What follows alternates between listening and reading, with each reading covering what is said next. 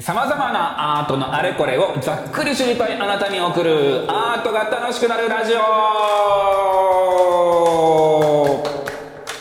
さあ始まりました、えーアートが楽しくなるラジオ、えーパーソナリティを務めます中島博之です、えーこの番組ではさまざまなジャンルのアートに携わる方をお招きしてお話を伺っていきます、えー日常のちょっとした時間にお楽しみいただけるようなですねアートにまつわるトピックをお届けしていきますのでどうぞよろしくお願いいたします、えーそれでは早速本日のテーマとゲストについて、えご紹介をいたします、え今回のテーマは演劇と劇場です、えーお話は、えーシアター E9 京都支配人の影山陽太さんに伺います、えーまずはこの影山さんの経歴を簡単にご紹介いたします。えー1990年に、えー株式会社俳優座劇場劇場部に所属された後、えー1996年、えー文学座演劇制作部に所属されておられます、えーその後文学座の演劇制作部がこう企画事業部に統合されるとその部長に就任されたとのことです。で2006年には長野県松本市立松本市民芸術館プロデューサー兼支配人を務められまして2010年から神奈川県立カート神奈川芸術劇場支配人の役職に就かれておられます。で2013年、えー京都市立ロームシアター京都の支配人兼エグゼクティブディレクターに就任されまして、えー2019年から現職のシアター E9 京都の支配人を務めておられるという方でいらっしゃいます。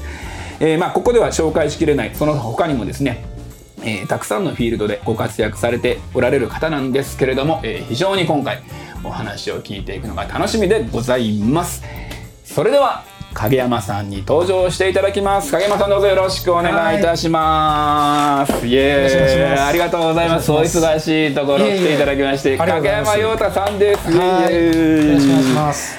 えー一度打ち合わせというか、はい。この件お話お願いをねあのさせていただくときにお話を伺いに行ったんですけど、はい。むちゃくちゃ楽しかった。いえいえ、ありがとうございました。いないまで来ていただき。いやとんでもございません、なんでこれをぜひちゃんとあの 形に残して、えーお届けしたいなということで今回いろいろい。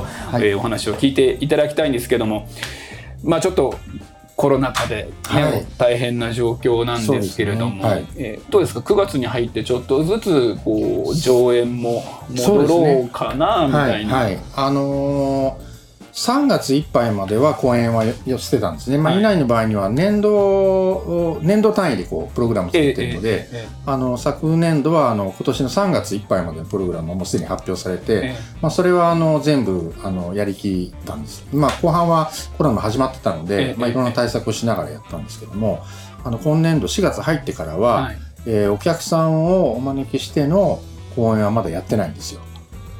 えーまあいろいろこうコロナもこう波があって、ええええええでまあ業界団体でもいろいろこうなんていうんですかねガイドラインみたいなのを作ったり、ええまあそれを変えたりとかしてるんですけども、はい。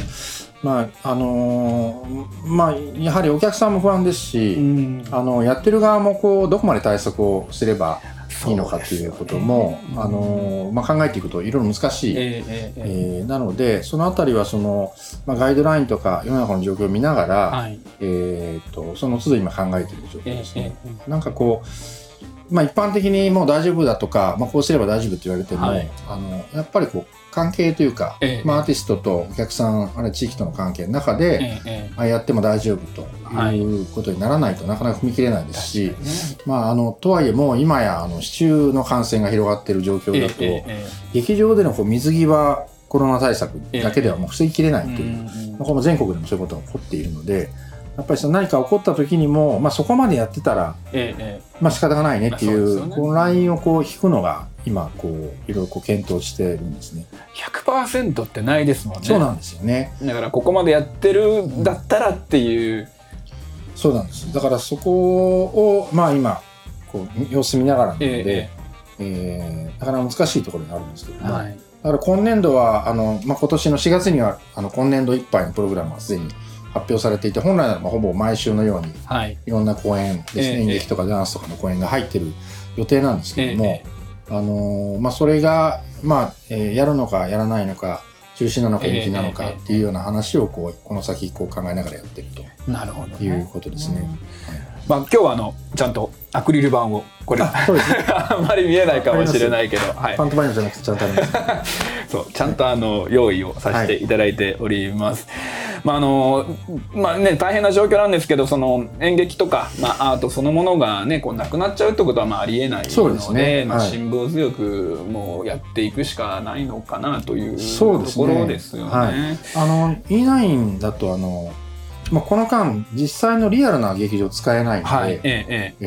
えーシアター E9 エアーっていう、はいはい。エアーですね。えええっていう、こう、こうの、まあ、作ったというか、そういう仮架空仮想の劇場を作りまして、えええで、そこでの企画なんかを募集したりしてやってるんですよ。うん。それはあの、いないの場合は独自の、その、劇場独自のチケット販売システム、まあ、ええオンラインでチケットができるっていうシステムを持ってるんですね。ええこれはあの、えー普通こう、いろいろ頼むじゃないですか、業者に。ええまあ、手数料取られたりとか、はい。まあ、その顧客名簿もまあ、そちらに行ってしまうので、ええあの、やっぱお客さんがこうずっとつながって、で、まあ、E9 でやる公演の場合、いろんな劇団カンパニーがやるんですけども、ええそういったところでもお客さんに情報が行くようにということで、え最初にちょっとお金をかけて作ってたんですけども、まあそのシステムを使って、で、E9 が持ってる YouTube チャンネルとか、ええそれからその顧客への PR のこう、まあ、えー広報の、まあ、宣伝とかっていうことを利用して、なんかできるものがあればっていうことで募集したんですけども意外とこれ面白くて、ええ。あの、オンラインだと普通こう、まあよくあるの、まあ特に最初の頃は、はい。えー無観客で、ええ。こう、録画したものとかライブ配信とかっていうの多かったんですけど、はいまあそういうのもあったんですけども、全くそういうのじゃなくて、えあのーあるカンパニーは、その、小さな照明器具と、それからちょっとした小道具、ええ台本を、えあのーその申し込んでくれた人に送ってですね、え照明器具を送るんですか？小さなこう LED の照明器具で、それを申し込んでくれた同じものをこう、はい。皆さん送って、えで、それぞれ自分の家えでえ。パフォーマンスするみたいな。誰がパフォーマンスするで、そのチケットを買った人が、買った人が自分で、ライトを自分を役者さんが照らして。そうです。自分の家で。自分の家で。自分で一人でやるわけですよ。ね。つまり演劇的な体験を自宅でやると。か。あその台本とかは送られずに。送られてきてそれはあ台本も送られてくるんですね。あ。とか、あとは、あの、面白かったのは、劇団、あ劇場には箱馬って言って、はいはいはいわかりまあの、こう木のね、す昨日ねええこう小さなこうは箱、箱になってる木の、ええええ。こう色積んだりするやつ。あれをですね、E9 の箱馬を申し込んでくる人の自宅に送る。あーこれはどうなんですかね。僕あの箱馬、まあ、好きで好きでって言ったら変ですけど。使われますよね。わかります。あ,、はい。あると便利ですよね。なんか何かと便利ですよ何かと便利にねこう踏み台になったりするんですけども、その劇場にある備品が、えその自宅に送られてきええて、ええ。しばらくその備品と一緒に過ごす。あえしばらくってことは後で返却？あと返信もちろん使うものなので、あ なるほど買っていただくとかじゃなくってなくて、あの、レンタルですね。ああなるほど。で自分のこう部屋の中にええ劇場にある備品がええしばらくいるというかあるというか、ああなるほどね。その体感をしてええしてもらうっていうような企画を考えたりとか、そういういろんなこう面白いことを考える。ええ。いやそれはもうささすがアーティストだなと思って、えだからむしろなんかこういう、こういう状況になって、ええある意味その表現の幅とか可能性とかっていうのが、まあ、舞台芸術ってまあ本来生の舞台でやるのが、ええ。まああのまあ、メインえはい。ですね、まあそれは劇場であったり野外であったりするんですけども、そういうアーティストたちが今こう、えー何か作りたいというモチベーションがあるんですよね。うん。ただその発表する場所がなかなか確保できないし、ほどなるほどまあ、いつそれができるかわからないという中でそのモチベーションをさらにこうなんていうんですかねこうお客さんとかいろんな人とこう作っていく期間になってるなとだから可能性というかいろんな幅は広がっている感じがしますね。まあ確かにゲームとかでも何でもルールとかこう縛りがあった方が逆にこう創意工夫するみたいなところってありますもんね。ええ。だからちょっと面白い状況も生まれてるなるほど。ね。いや早速そのなんでしょうこの劇場とか演劇界のはい。このビジネスモデルの話とかもありつつそういう新た新たな取り組みの話もありつつで、はい。あのそんな影山さんの演劇への関わり方っていうのもね、今日お尋ねしていきたいなと思っているんですけども、まあね、先ほど経歴読ませていただいたり今のお話からも分かるように、はい。あの役者さんとかそういう表に立って演じる側の方ではないというあ全くやったこといないですね。やったこともない。やったこともないですし、その高校とか大学時代にその演劇部だったとか、はい。演劇好きでよく見に行ったとかっていうのもないですね。なく？ないです。だから、その、本当にこの世界に入るまでは、この世界に入ることを全く想像してなかったです。だから大学、私はあの、6年在籍して、はい。あの中退してるんですけども、ええあの学生時代はあの文化祭はい。のいあの実行委員会みたいなのやってたんですよ。あ運営する側の方ですねだからそれでこうミュージシャンの人呼んできたりとか、はいはいそういうなんかこうなんだシンポジウムみたいなのやったりとか、っていうのはこうほぼ4年間やってたんですけども、えーあの授業は出てなかったんですけど。あでもその催しをその運営面で支えるっていう側の立場にはもともとちょっと縁があったってはい、いうだからそのことで言うと今やってる仕事ってのはほぼ同じジャンルだなるほどなるほどなというふうに思いますね。だから演劇をやってないですし、ええ私がもう大学、まあ、大学4年間いてあとは大学行ってないんですけども、えええ。あのー、5年目からはもう、あのー、3年間、その後3年間、まあ、私が俳優座劇に入るまでは、ええ札幌であの日本料理の板前を、え板前さんだったんですか？そうなんですよ。まあ、あのー 料理を作ってました。あじゃあまず学生時代があって、はい。最初に行ったのはその料理の世界そうですね、あの、北海道の礼文島というところが。レブンと僕札幌生まれ育ちなんでそうなんです めちゃくちゃ。なんと、レブンっていう。レブン、あの、レブンの、あの、ホテルが、に、ええ。あの、ゴールデンウィークから夏休み、お盆ぐらいまでのアルバイトに、大学、だから5年目ですね。ええにあのアルバイトで、まあ、たまたま行ったわけですよ、でそこで過ごしたそれの時はホテルのはい。アルバイトなんですけども、でまあ、そろそろシーズンも終わって、はい。えーどうしようかなというふうに思ったらそのホテルのあの料理の板板長さんが、はおどうすんだいどうするんだろどうすんだどう。すんだいやどう考えてないんですよ、ええおそらく帰るのかいや帰るつもりもないんですけどねって言ったらあのじゃああの板前やらないかと。急ですね。急に。えでもう美味しいじゃないですか。え いや美味しいですけど。もう料理がとにかくえ礼文といる間にえウニ。ウウニニが有名あのマフウニですよはいはい。ねま毎日朝丼食べられるんですよ。あでもうウニ嫌いだったのが大好きになる。こんな美味しいもんだっていう。あまた嫌いだったけど現地で取れる新鮮なやつだったらもう全然違う。これはうめえぞって。そうなんです。でまあそんなこんな美味しいもん食べられて食いっぱぐれがなくて いっていうんだったらと思ってあじゃあって言ったらその板さんがあのさらしに巻いた包丁一本ええ。これ持ってけってええうわかっこいい。